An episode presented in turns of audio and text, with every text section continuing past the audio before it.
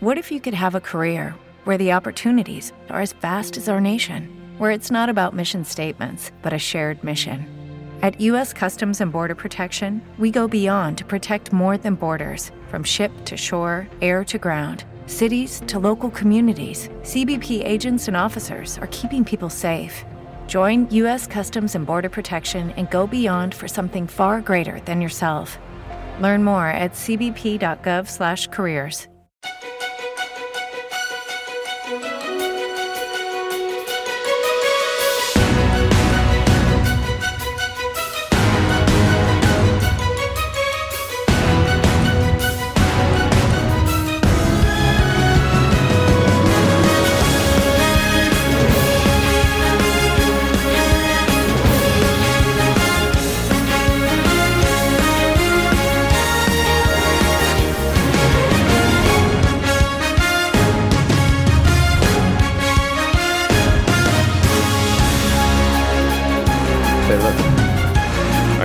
riéndonos. Eso que la serie no es de muchas risas, ¿eh? las cosas como son. Apagón es una mm, serie que ya podéis ver en Movistar. eh, ya está cargada íntegramente, con lo cual la podéis ver en este fin de semana de, de tirón, si os da la gana. O mm, asimilando cada, cada episodio. Yo tengo que decir, que por eso están aquí también, que a mí la serie me ha gustado mucho. A pesar que yo he leído cosas en San Sebastián que me parece que han visto otra serie. Mm, Pero bueno, eh, cada uno expresa su juicio como, como quiere. ¿Por qué me gusta Apagón? Primero porque parte de una idea que puede ocurrir, ¿por qué no en la, en la realidad? Imaginaros que un fenómeno atmosférico eh, puede provocar un apagón en muchas partes del mundo y entre esas partes del mundo está España con todo lo que eh, conlleva un apagón eléctrico absolutamente energético. No, no, no hay luz y por tanto no hay energía y por tanto no hay nada. No, a lo que atenerse y vuelves un poco a ser un hombre primitivo, ¿no? con todo lo que ello supone. Estos cinco episodios que componen la serie, cada uno dirigido por un eh, director de, de prestigio, eh, nos van a plantear distintas situaciones ante lo que surge eh, con ese apagón y eso la convierte realmente en apasionante y como si fueran por un lado cinco películas eh, diferentes y por otro lado eh, cinco películas que tienen un nexo en común que es fundamentalmente eso, el apagón, a no perderse en Movistar. ¿Has visto las noticias? Sí. Pues va en serio, muy en serio. Escúchame. Para en una gasolinera lo primero, llena el depósito y todos los bidones que puedas. Compra toda la comida no perecedera que quepa en el maletero. Y velas y pilas. El peor escenario es apagón total y efecto en cascada, ¿es correcto?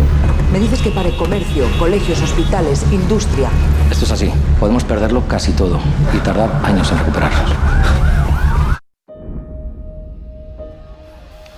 Un urgente. primer episodio donde vemos cómo se va a producir, eh, otros episodios que nos van a llevar a, lo que puede ocurrir en una urbanización más o menos eh, de lujo, eh, otro tercero que está entre montañas y con un cabrero, otro en el que eh, también vamos a descubrir lo que pasa en los hospitales, como en este avance, que es lo prioritario, en un principio te hace preguntarte y lo vas viendo en ese episodio, y un final de encuentro con la propia naturaleza, que hasta ahí puedo leer. No quiero describir eh, demasiado porque si no eh, eh, descubrimos la serie y sería absurdo para hacer spoiler no vienen los invitados y, y no y no me parece muy justo. Bueno, tengo para bien y para mal el placer de saludar a Fran Arago porque eres un poco el showrunner que dicen ahora los americanos, es decir, el que piensa, el que idea, el que supervisa. Eh, ¿Cómo se lleva esto, Fran? Bien, bueno, yo me encargo de coordinar estos talentazos que están en la serie y, y se lleva bien. Ahora, ahora que ya está terminado, bien. En el momento de producirlo ya fue más complicado. Ahora hablamos de eso. Y, y todo empieza con Luis Callejo, su, su protagonista, que trabaja en ese ministerio, que, que es un poco el que va a tener que dar las primeras órdenes, el que ve todas las contradicciones, el que tiene además un montón de problemas personales en ese momento y que vamos a ver o no si lo resuelve. Luis, iniciar una serie tan potente eh, no está nada mal. Nada mal. Has hecho un muy buen resumen de lo que vive mi personaje y de lo que hace en el capítulo. Es un lujo asiático empezar una serie como esta, tener el papel de un personaje además que está especialmente implicado con lo que está ocurriendo y el conflicto tan grande que tiene familiar y, y luego laboral, ¿no? Porque, bueno, mm, es difícil tomar decisiones yo cada vez entiendo más, lo hablaba a Fran el otro día en una rueda de prensa por ahí, pues cada vez entiendo más a todo el mundo. Como actor es algo que a lo que estoy obligado como, como actor, a entender a mis personajes, a ser su abogado defensor. Entonces no, no es tan fácil ni para políticos, ni para expertos, ni para, bueno, para nadie. Es, difícil, es fácil tomar soluciones que afecten a mucha gente, ¿no? No, pero además es un personaje muy práctico eh, desde un principio, a pesar de todo, es un hombre entregado al trabajo, se ve desde las primeras imágenes. Y luego además eh, ese primer episodio tiene un ritmo vertiginoso, como lo que está a punto de, de ocurrir, con lo cual el personaje va más rápido quizá que el propio metraje de, de, de, la película y eso me parece muy complicado a la hora de incorporar todo en, el poco tiempo que ocurre, eh, en las pocas horas de decisión que ocurre en la propia eh, serie, en, el propio capítulo. En realidad es el nexo entre lo que está ocurriendo y el público, porque va por delante de, sus compañeros de historia, de, lo que está ocurriendo, a la vez el público va teniendo una información que no tiene nadie más, ni siquiera mi personaje, pero que él lo va atisbando. Y es una especie como cada ganas casi de mirar a cámara y decir, ¿cómo va la cosa? ¿Vamos ¿Va a pasar o no va a pasar esto? ¿no? Entonces es muy, muy interesante en ese sentido, implica pues un trabajo también como no de introspección, sino, o sea, como demostrar con muy poco lo, lo más posible, ¿no? El conflicto que está viviendo y, y, a lo que se enfrentan. Y yo creo que también es, es, una buena rampa de lanzamiento para el resto de la serie.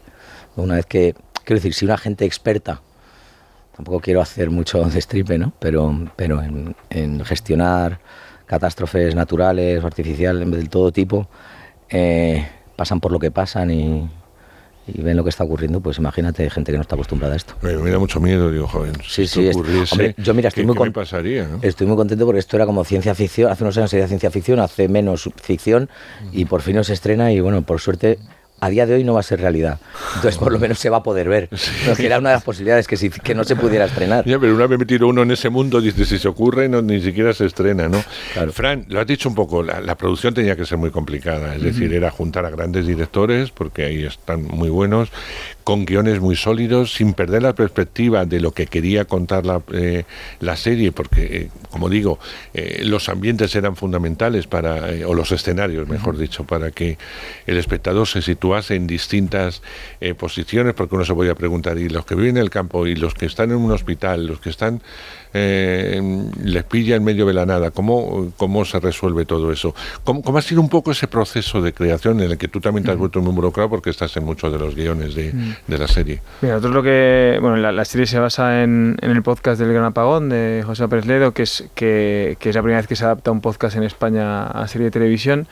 Y, y te, digamos que partiendo de esa premisa, nosotros luego creamos cinco historias diferentes que no están dentro del podcast y lo que hicimos fue montar una mesa de guion donde estábamos todos los que hemos escrito los capítulos más Isaac y la Cuesta y estuvimos durante meses dándole vueltas a cómo va a ser esta serie, qué queremos contar, qué estructura va a tener, para no hacer una serie de antología de diferentes historias, ¿no? sino que vamos a intentar que estas historias tengan un sentido juntas y que todos sepamos lo que está escribiendo el otro para tenerlo en cuenta.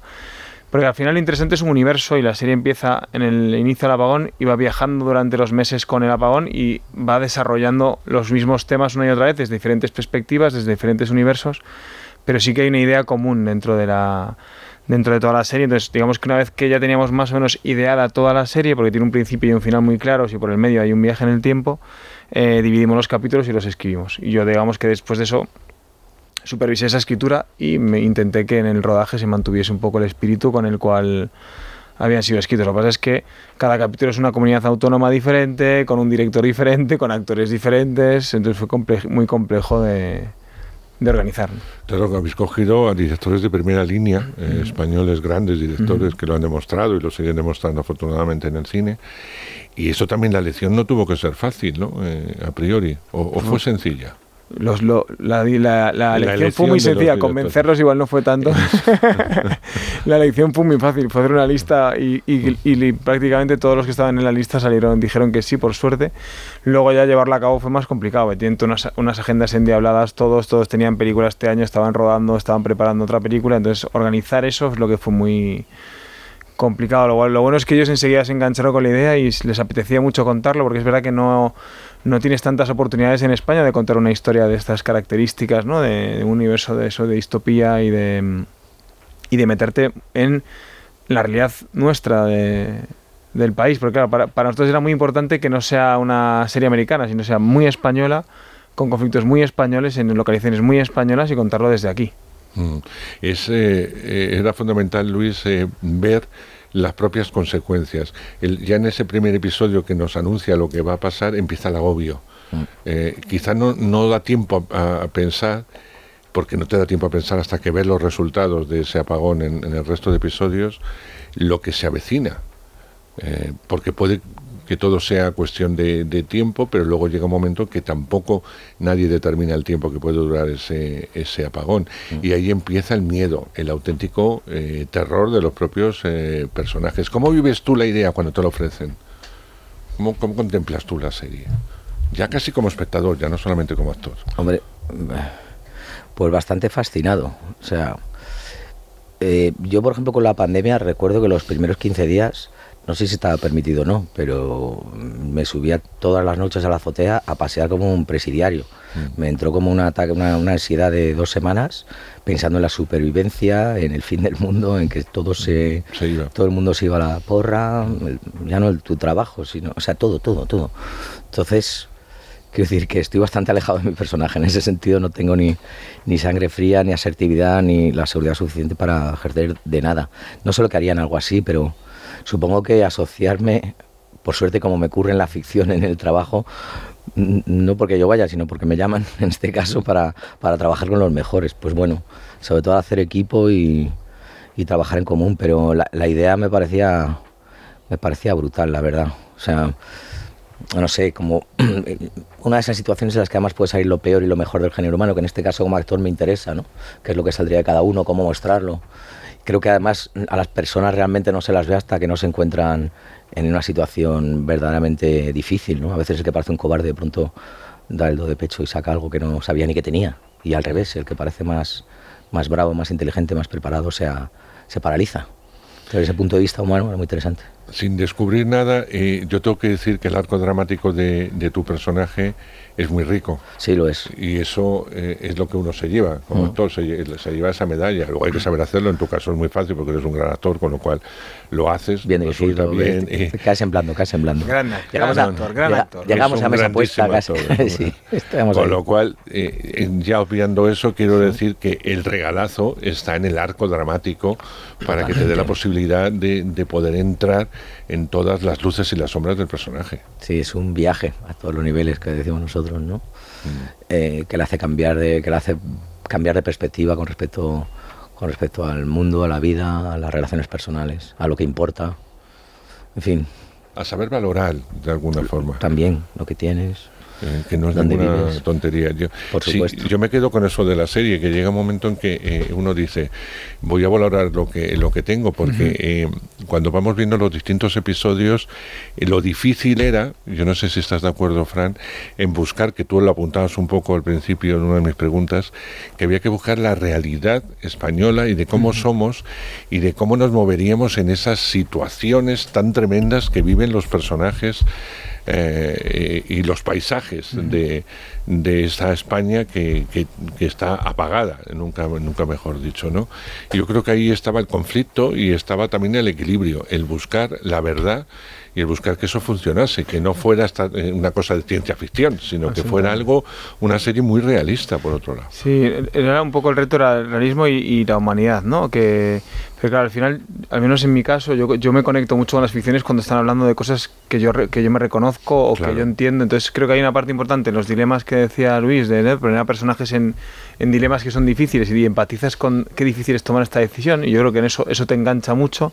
Pero también es Uf, ¿cómo será ser madre de un adolescente en mitad de un apagón? cómo será ser un cabrero en mitad de un apagón? cómo será tener que llevar, mantener abierto un hospital en medio de un apagón? ¿no? Yo creo que es muy importante cuando tú te conectas emocionalmente con, con, los, con las dificultades que tiene alguien, ¿no? Y, y, y, y, creo que de alguna manera sí que sale lo, peor, pero también sale lo mejor de los seres humanos. Yo creo que en, la pandemia un poco también aprendimos eso, ¿no? Que todos eh, teníamos una expectativa de lo que iba a ser que la gente se iba a salir a las calles, iba a ser una locura y de repente demostramos ser unos ser mucho más cívicos y mucho más responsables de lo que a priori podíamos cualquiera pensar. Y de alguna manera también hay algo en la serie de pensar un apagón también como pues eso, como una situación extrema donde puedes llevar a, a hacer barbaridades, pero también una situación donde puedes descubrir una manera mejor de vivir, ¿no? Que al final es como que aceptamos que el solo existe el mundo que es en el que vivimos, pero que hay otros mundos posibles, ¿no? Fíjate que, que yo decía que si una de las eh, cosas eh, estupendas de la serie eran los directores, eh, por otro lado, era muy importante los actores principales a la hora de interpretar los bueno los actores principales y no no principales tienen que tienen que estar todos fantásticos como están en esta serie. Pero con, con actores que llevas a lo mejor más el peso y eso tampoco es una labor fácil porque tenían que cumplir una serie de características. Eh, están soberbios, sí, están, están soberbios todos y, de hecho es una de las cosas, eh, eran papeles no, no, demasiado sencillos y creo que todos están a un nivel y creo que hay algo, una virtud muy grande que, aparte de que todos los directores y la directora que están en, el, proyecto son excelentes directores de, de actores, es que además hay muchos personajes pequeños y están todos muy bien. Y luego hay una mezcla en la serie de actores profesionales y no profesionales. Hay muchos actores no profesionales dentro de ese universo y la mezcla que hay ahí genera como mucha verdad. Y a mí una de las cosas en las que yo más contento estoy. lo comentaba antes de entrar en entrevista yo con Luis, que lo que me gusta de esta serie es que tiene un arco dramático y un arco natural que acaba. Y eso me gusta mucho, que acabe. Que pueda haber una continuación o no, yo tengo idea de cuál podría ser una continuación, pero en principio acaba. Y eso es satisfactorio incluso para el propio actor, que, no tiene que estar pendiente de si le van a llamar por una segunda temporada, sino que siempre produce cierta inquietud. Cuánto cierto y qué, práctico eso que has dicho, es que es verdad, es muy real. Es, ocurre a menudo en nuestro trabajo, que te dejan ahí colgado y dejan al público colgado y te dejan a ti como trabajador también colgado. pero ocurre. Entonces está bien, yo creo que una, una parte del arte del cine, de la ficción, es saber acabar las cosas precisamente muchas veces quedan abiertas porque no hay manera de tomar una decisión o no sé, por, por incapacidad o, también por esta voluntad de que, que Claro, exacto. Ya que está, es verdad que está, está muy cerradito, te podrá gustar más o menos, pero y eso es un gran valor. Y como tú dices, al final son, son cinco películas para la vez unidas de una forma mm, no tan palpable, un poco invisible de cierta forma, pero al final hace conjunto y a la vez hace eh, episodios sueltos como películas. Entonces tiene, no sé, muy completa en el sentido, ¿no? Tiene todo. Yo pediría a los oyentes en este caso y a los que nos están viendo también por tele que no que no se vean, es la primera que lo hago, eh, que no la vean de golpe, eh, que la vean con una cierta perspectiva, que se vean a lo mejor dos y luego otros dos, eh, para asimilarla. a mí me da, lo he comentado una vez, me da mucha rabia el trabajo que hay detrás de una serie, trabajos de meses, de tiempo, y, y, que luego no la devoramos en un solo día sin paladear. Eh, en mi caso porque es trabajo y tengo que verla, pero eh, incluso cuando no es trabajo, porque me apetece ver algo, estoy acostumbrado al maratón y me, traigo los maratones. Y cuando termino me siento muy culpable, no, no por, por haberla visto entera, sino porque digo, no he sabido disfrutarla porque me voy enganchando y, y, no, no dejo respirar, y no dejo respirar a mi cabeza y no dejo respirar a lo que me están contando. Pero yo creo que el apagón, no si estás de acuerdo, ¿eh? y tú también, Luis, en que necesita eh, un descanso. No porque no la puedas ver seguida, la puedes ver seguida, sino que necesita un descanso. Me veo un, uno, dos, me veo dos, luego me veo otros dos, y luego me veo el cierre. Pero de alguna forma... Eh, que lo pienses, que pienses lo que está ocurriendo y lo que quiere contar esta serie. A lo mejor estoy diciendo una tontería. No, no, para nada. Yo pienso lo mismo también y creo que tú, también, ¿no, Luis? O sea, que realmente es, es, creo que aparte...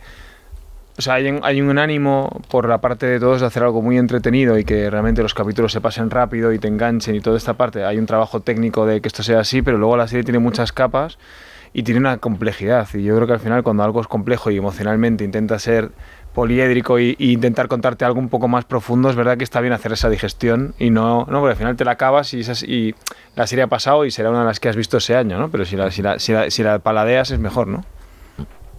Pero claramente, o sea, que en general es así, pero desde luego es un tipo de, de historia que, que es muy recomendable que se vea de esa manera, sí. Es como debe ser. Fíjate que cuando hablabas tú de la pandemia y Luis igual, con lo que nos supuso de cambio, que aún seguimos arrastrando, yo creo que ahora es cuando tenemos el arrastre real de, la pandemia. Eh, cuando yo terminaba la serie, que también me venía a la cabeza esto, eh, yo digo, si yo tuviera que continuar esta serie, la continuaría con las consecuencias de lo que les ha supuesto, ya no solo a esos personajes, sino lo que ha supuesto a, la sociedad en sí, a, España en concreto, que es de lo que va esta serie, eh, ese apagón. ¿En qué realmente ha cambiado nuestra vida? en qué ha cambiado las vidas de los, de los nuevos episodios que se puedan eh, imaginar, porque sería otra, otra, otra fórmula y otra vía, pero a mí sí me gustaría saber qué ha pasado con todos esos personajes, con todos, en qué, eh, porque acaban de una forma, eh, todo cierra, pero dices sí, y, cuando vuelve la luz, ¿qué pasa con esto, con este, y con este, y con la madre, y con la hija, y qué pasa con todo eso? ¿No te parece interesante el desarrollo de las cosas? De hecho, algo de, también de no verlo del, de golpe tiene que ver con eso, porque todos los finales son cerrados y abiertos y hay algo bonito en, la, en, fantasear el qué pasaría después de cada uno de los capítulos. por eso. Eh, pero que hay una parte ahí que es del espectador. A mí eso me gusta mucho cuando los finales tienen este toque de abiertos que te permite pensar. Y que, ¿no? Incluso el propio final final de la serie que dices, y dentro de 15, y 15 días después ¿Y qué, pasaría 15 días después? Que ya ha vuelto el teléfono, ha vuelto la luz, ¿qué ha vuelto pasa? todo. Eso ¿Qué pasaría ahí? ¿no? Pues eso hay algo que tiene que ver con, con, si yo no sé si, o sea, nosotros a priori nunca hemos pensado en hacer una segunda temporada porque ya volver a, engañar a toda esta gente, una vez lo he conseguido más, me parece muy difícil. Más como que no, ¿no? me parece muy difícil. Que no, no, tiene, no tiene ganas, ¿no? Eh, ¿Tú crees que tu personaje tendría un desarrollo después, con las consecuencias, como yo apuntaba? después de haber pasado todo lo que va a pasar, que no vamos a descubrir. Para empezar, tiene que tomar una gran primera decisión que es absolutamente bisagra, o eso quiere decir, o bueno, puesta, o vas a, en una dirección o en la contraria, clarísimamente, o por lo menos durante un tiempo de tu vida. Eh, no lo sé, me gusta pensar que hay un cambio de vida para él para siempre. Y luego quizás vuelva a lo de siempre, pero con otra manera.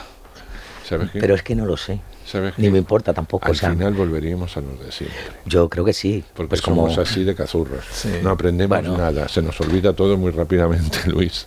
Te lo digo por, por, vamos, desde mi punto de vista. Pues mientras, mientras, hay una apagona, disfrutar de esas vacaciones, ¿no? De uno mismo y de todo. Lo malo es que encima no disfrutamos, como pasó con la pandemia, ¿no? Bueno, es, que nos obliga, es, muy triste que si no nos obliga la realidad, ah, ¿no? Es que al final que el cambio debería ser interior y nosotros mismos deberíamos cambiar. Es como que la, la, realidad nos tiene que obligar para que cambiemos, ¿no? Tiene que venir algo desde fuera porque, nos pone de acuerdo. Tú individualmente puedes tomar la decisión, pero de acuerdo el mundo entero. De pronto esto, ten en cuenta que de pronto las consecuencias son las de las mismas que si hubiera una guerra a nivel mundial, pero todos contra todos. ¿no? Sí, sí, sí. Aunque todo el mundo sabe que nadie pierde ni gana una guerra, pero... Toquemos madera para la La recuperación sería lentísima. ¿eh? no es solo que vuelve a la luz y empieza a funcionar todo. Produciría consecuencias vamos, devastadoras. Eh, por eso apunto ideas para que Fran no las haga. Yo tomo nota. Apunto ideas. Ha sido un placer, Fran, Luis, el teneros, el poder hablar de Apagón, de una serie estupenda que podéis ver ya en Movistar, que está completa, insisto, intentando verla de golpe. Eh, tenéis todos los días del mundo para verla. Verla tranquilos, eh, no días agobiados, sino que estéis tranquilos, que estéis disfrutando de una gran serie para paradearla, de alguna forma, para eh, cuando acaba un episodio darle vueltas, incluso, ¿por qué no ponernos en esa situación? Porque todas son situaciones eh, muy reales en las cuales nos podemos ver involucrados cualquier tipo de ser humano y en cualquier tipo de profesión, aunque ahí salgan unas eh, centrales. Frank, que te deseo lo mejor para lo que tengas en manos, que no vamos a descubrir para que no se gafe. Y Luis, como ahora como haces un proyecto, casi no podéis hablar nada de él porque os lo tienen prohibido, pues no, no te voy a preguntar por lo que estés, pero que sigas siendo tan buen actor como eres siempre, que nos resultas eh, natural y sencillo como el agua que te estás bebiendo, transparente, y eso me gusta mucho porque sabes trabajar con las tripas y el corazón, y eso me gusta. Gracias, Luis, un placer. Y enhorabuena por el trabajo a, a vosotros como representantes de todos los que formáis la familia de Apagón. Muchas gracias.